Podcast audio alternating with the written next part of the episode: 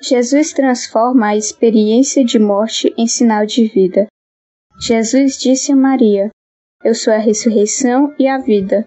Quem crê em mim, mesmo que tenha morrido, viverá. E todo aquele que vive e crê em mim não morrerá para sempre. Façamos nossas estas palavras de consolo, quer face a nossa própria morte, quer face a dos nossos amigos. Onde houver fé em Jesus Cristo, aí estará ele em pessoa. Crê nisto? Perguntou ele a Marta. Quando o coração pode responder como Maria, sim, creio, nele, Cristo torna-se misericordiosamente presente.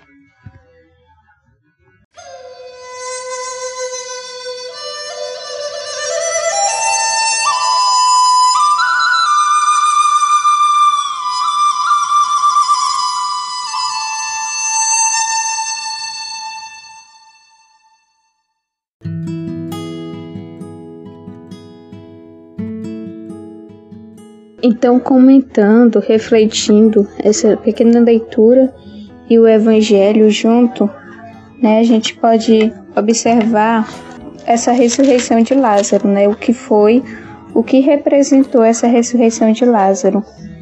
E a gente pode perceber, como no próprio texto diz, que Jesus fala que a morte de Lázaro, a doença, não, não é para a morte, né, mas para a glória de Deus, né, para glorificar mais uma vez o nome de Deus. E a gente percebe que Jesus tinha um grande carinho, um grande amor por Lázaro, por Maria e por Marta, né? Então, tal que Lázaro, quando Lázaro morreu, quando Maria chegou para Jesus para dizer que Lázaro tinha morrido e que se Jesus estivesse lá, com certeza Lázaro não teria morrido, Jesus ficou muito comovido, né? Muito triste. Jesus até chorou, né? Como acho que acredito nós também, né? Quando morre alguém que a gente gosta muito, é claro que a gente vai ficar triste. E Jesus não foi diferente. Jesus também ficou muito triste, muito comovido com a morte de Lázaro, né? E aí então ele pediu para que aquelas mulheres, né, que Maria e Marta levassem é, ele até onde estava Lázaro, até o sepulcro. E, e, de, e no momento, né, os judeus começaram a duvidar, começaram a, a questionar se Jesus é, fazia com que as pessoas cegas começassem a enxergar, porque ele não poderia é, fazer um, um morto é, viver, voltar a viver de novo, né? E e então Jesus, né, com, com todo o seu o sua, humi, sua humildade, seu amor, então ele queria que Lázaro ressuscitasse, mas para mostrar a glória de Deus, né, para ver que que Deus, né, Deus pode tudo e que Jesus, Jesus é a vida, como ele falou. Então, ele pediu para que Lázaro saísse do sepulcro, para que ele voltasse a andar, né? Para que ele andasse, para que ele ressuscitasse. E quando ele te falou isso, né, Maria é, ficou um pouco, mas Senhor, já fazem quatro dias, já, Lázaro já deve estar tá cheirando mal. E Jesus perguntou: Você crê? Né? Então, esse é o mesmo questionamento que a gente deve nos fazer. Será se eu tô crendo em Jesus, crendo em que Jesus pode mudar as coisas na nossa vida, mesmo eu sendo criança, né? Então, eu como criança também devo crer, acreditar, né, que Jesus, que Deus pode tudo, né? Então, essa essa ressurreição não é a morte de Lázaro não é uma coisa triste, né? É uma boa notícia porque Jesus é, mostrou que a vida é preciosa, né? Quando ele fez Lázaro ressuscitar, mostrou o quanto Jesus o amava e assim também o quanto Jesus nos ama. Então é isso, né? Devemos sempre colocar nossa confiança em Deus, né? Porque ele ele está no controle de todas as coisas, né? Então, e assim como Lázaro, como Jesus fez Lázaro ressuscitar, na morte de Jesus, ele também, depois que Jesus morreu, três dias depois ele ressuscitou. Vocês vão ver isso depois. A gente vai mostrar para vocês isso depois. Mas Jesus fez com que Lázaro ressuscitasse pela graça de Deus, né? Ele pediu primeiro, ele conversou com Deus, ele orou para que isso pudesse acontecer. E também depois, posteriormente, vai vir a acontecer também com o próprio Jesus. Ele vai vir a ressuscitar né, no, no seu terceiro dia, no terceiro dia de sua morte.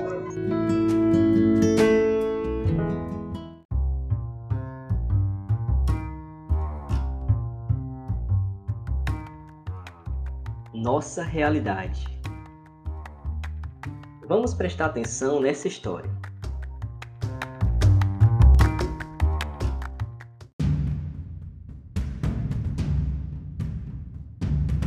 Existe tempo melhor que uma manhã de domingo?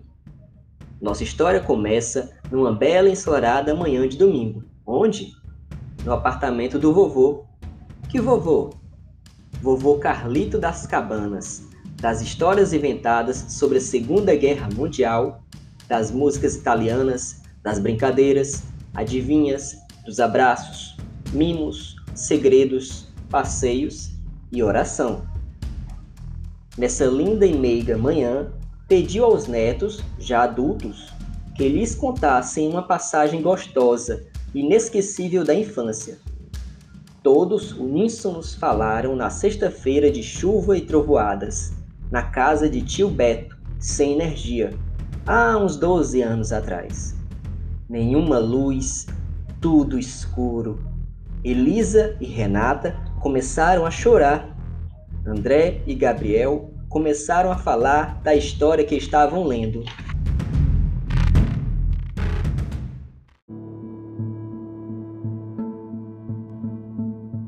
Neste conto, as sombras das árvores projetavam na parede vários monstros. Monstros de um olho só, monstro de duas bocas, três chifres, monstros de quatro trombas, cinco umbigos, monstro de seis línguas, sete rabos, oito corcovas, monstro de nove pernas. Bernardo e Felipe, deitados no chão, começaram a se arrastar para assustar as meninas Vovô, sentindo o clima nada amável, acendeu uma vela. Foi uma única luz. Todos se acalmaram. O silêncio voltou. A tranquilidade reinou. Ufa, que bom! exclamou Renata. A luz trouxe segurança, brilho, união, alegria ao ambiente. Bernardo e Felipe ficaram sem graça no chão e logo se levantaram. Vovô começou a contar, à luz de vela, histórias com os personagens que os seus dedos projetavam em sombras na parede. Era a história do aniversário do elefante.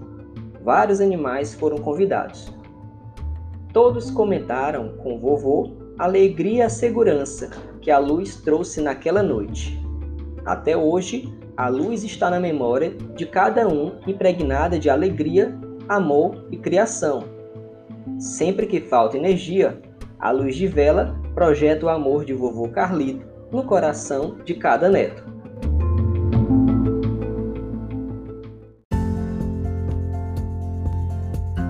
Bom, pessoal, então o que, vocês acharam dessa história? Comentem aí, com vídeo, ou com áudio, ou com texto. O que, que você achou dessa história? Você já ficou em um lugar escuro? O que sentiu? Sentiu medo? Se sentiu sozinho? O que a escuridão causa em nossa vida? O que, que a escuridão nos impede de enxergar? Por outro lado, o que, que a luz possibilita em nossa vida? O que, que ela nos revela? Por que, que se diz que a luz abre os nossos olhos né, para aquilo que a gente não consegue ver.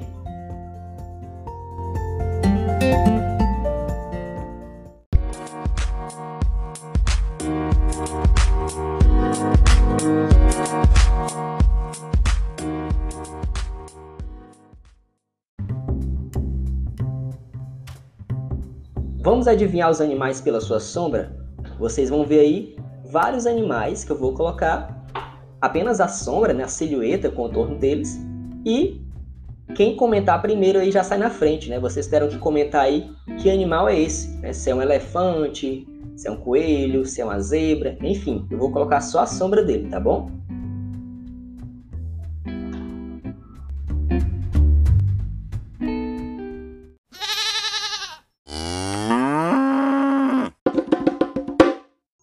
Então agora é, a gente vai fazer a nossa oração de agradecimento, tá bom? Jesus, Jesus, tu és maravilhoso. tu és maravilhoso.